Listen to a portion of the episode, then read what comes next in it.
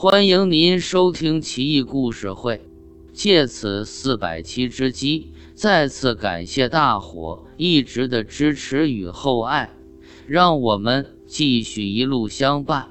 《怪事奇闻录》四百期，鱼化为食。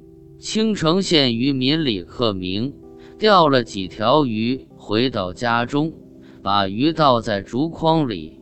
其中一条四寸长的鱼，竟立刻变成了石鱼，鳞甲四鳍，眼睛、嘴巴惟妙惟肖，栩栩如生，可就是不会动，摸上去硬邦邦的，跟石头一样。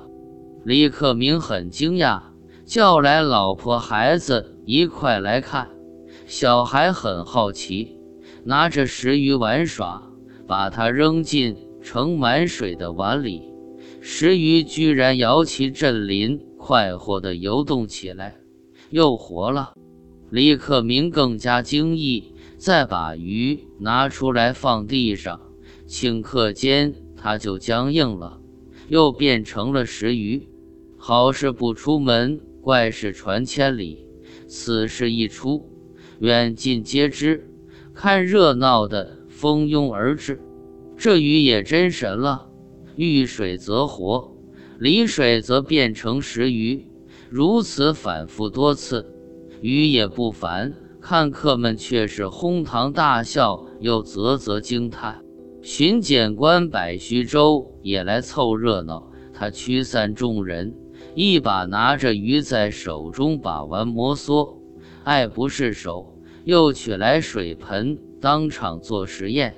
一会放水里，一会拿出来，周而复始，乐此不疲，搞得很是愉快。白须周眉飞色舞之后，却又装知是人，故作思考状，皱眉说道：“哎呀，造化之奇，叹为观止！这鱼真乃鬼斧神工，集天地之钟灵毓秀于一身。”只是不知道内部结构如何。李克明一家子听这话，脸都绿了，赶紧劝阻。白须州官不大，威风却不小，拉长脸喝道：“你们这是什么态度吗？我是本着探索的精神，想一探究竟，了解真相。你们这么挡着拦着，莫非心中有鬼？”他这么一说。李克明哪里敢还嘴，只得在心里祈愿巡检官大人手下留情。白须周拿出一把铁尺，在石鱼身上轻轻敲打几下，一点反应都没有，不禁怒了，使劲一敲，啪的一声，石鱼碎成两段。李克明惊呼起来。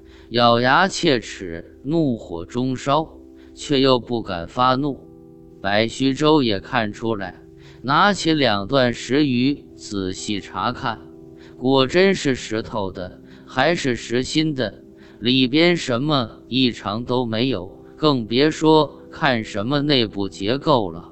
白须周不禁尴尬起来，笑道：“别急，别急，这是条神鱼。”放水里就好了。白须周赶紧把两段石鱼放入水中，所有人眼巴巴盯着，等了好久，石鱼还是两段石头，再也活不过来。李克明愤懑不已。白须周巧言令色，连哄带骗，再加上势力压迫，李克明只得吃哑巴亏。白须周见势不妙。匆匆溜之大吉，李家人面对段鱼欲哭无泪。这位巡检官大爷真是不学无术，却又喜欢不懂装懂，指手画脚，成事不足，败事有余。